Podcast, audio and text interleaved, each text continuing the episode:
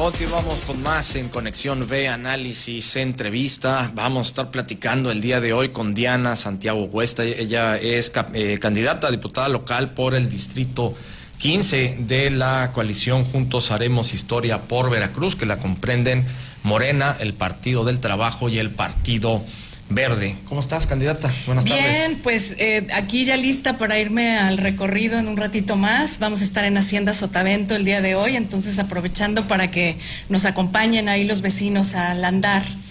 Oye, pues eh, cambian definitivamente todas las campañas, ya no son la modalidad que eran antes, eh, ya pues el tema de la pandemia sigue aún vigente. Y ante esto, ¿cómo van? ¿Cómo, cómo sientes el movimiento, la gente? Eh, ¿cómo, ¿Cómo sientes eh, que realmente se están desenvolviendo eh, pues las campañas en sí, eh, per se? Pues en, primera, informarte que obviamente estamos teniendo los cuidados pertinentes con, con, la gente. Este, hay gente, pues ya sabes, que te extiende la mano y pues en ese momento se les sanitiza la mano porque a mí me da mucha pena dejarlos con la mano extendida, todos andamos con cubreboca y, y demás.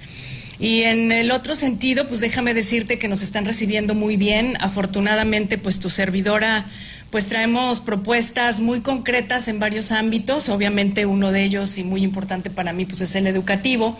Y entonces, pues la gente recibe eh, con muy buen ánimo el hecho de que eh, voy ya en un sentido concreto de darle resultados a la gente al ser su voz en el Congreso. Y en ese sentido, eh, Diana, eh, ¿qué propuestas concretas traes al tema de educación?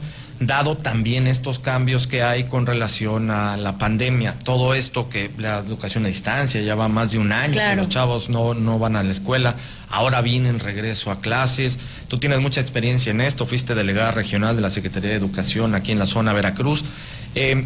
¿Qué, propuestas harías en sí directamente desde la parte eh, legislativa, obvio, ¿no? Que es a donde, a donde quieres llegar, pero también una propuesta de cambio, porque necesitamos un cambio real en el modelo educativo en el país. Hay dos temas prioritarios, digo, son varios los que quiero abarcar en el tema educativo, pero hoy te compartiría dos de ellos que para mí son muy importantes y precisamente tienen que ver con este agradecimiento a los padres de familia, sobre todo en este último año, que la verdad se, muchos de ellos se volvieron literal en maestros de sus hijos.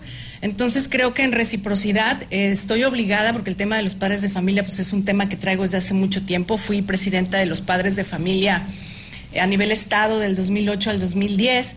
Entonces tengo muy claro que desafortunadamente hay un rezago enorme en la reglamentación del manejo, el uso y el cómo trabajar de las asociaciones de padres de familia. Entonces este es un tema que yo quiero llevar al Congreso del Estado, por supuesto, para normar con estatutos que sean afines, por supuesto, a nuestra ley estatal de educación en el sentido de que el padre de familia tenga de manera muy clara cuáles son sus derechos, pero pues obviamente también sus obligaciones y hasta dónde eh, puede llegar su participación y sobre todo ya englobarlo con la nueva escuela mexicana.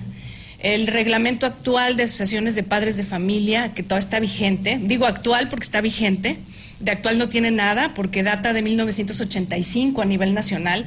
Entonces, obviamente ya está totalmente desfasado de, la realidad educativa y pues para mí este tema es, es eh, muy importante para el buen trabajo colaborativo que siempre, siempre, siempre se agradece de los padres de familia. Eso por un lado.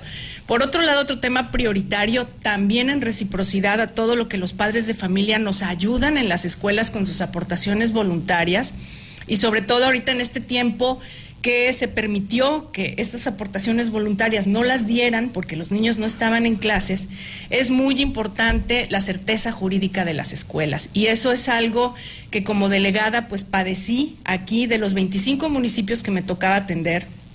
Con Veracruz tuvimos mucho problema porque el 60% aproximadamente de sus escuelas no tiene escrituras. Y entonces esto imposibilita a gobierno del Estado y mucho más a gobierno federal a poder apoyar el tema de las escuelas en el tema de infraestructura, por ejemplo.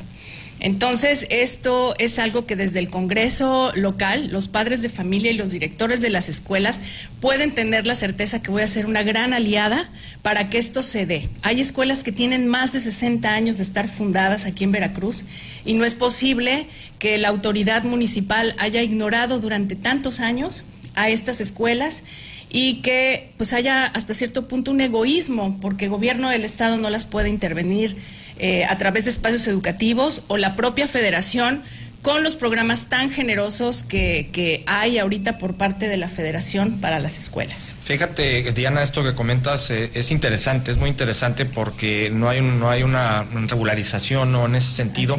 Y me voy a también a regresar un poquito más, todavía nos queda un minutito, para eh, ver de esto que dices de revisar todos los reglamentos que hay, los códigos, incluso las mismas leyes. Eh, tenemos el pleno conocimiento que existe en el estado de Veracruz la ley del acoso escolar. Así es. Y esa ley se quedó en letra muerta porque no hicieron las leyes secundarias. Por ejemplo, y fue una iniciativa de ley que, se, que, que salió la ley como tal, pero nunca se ha aplicado. ¿Por qué? Porque pues se quedó ahí en la negligencia de los diputados locales porque no eh, impulsaron la, la, lo que es eh, la ley secundaria.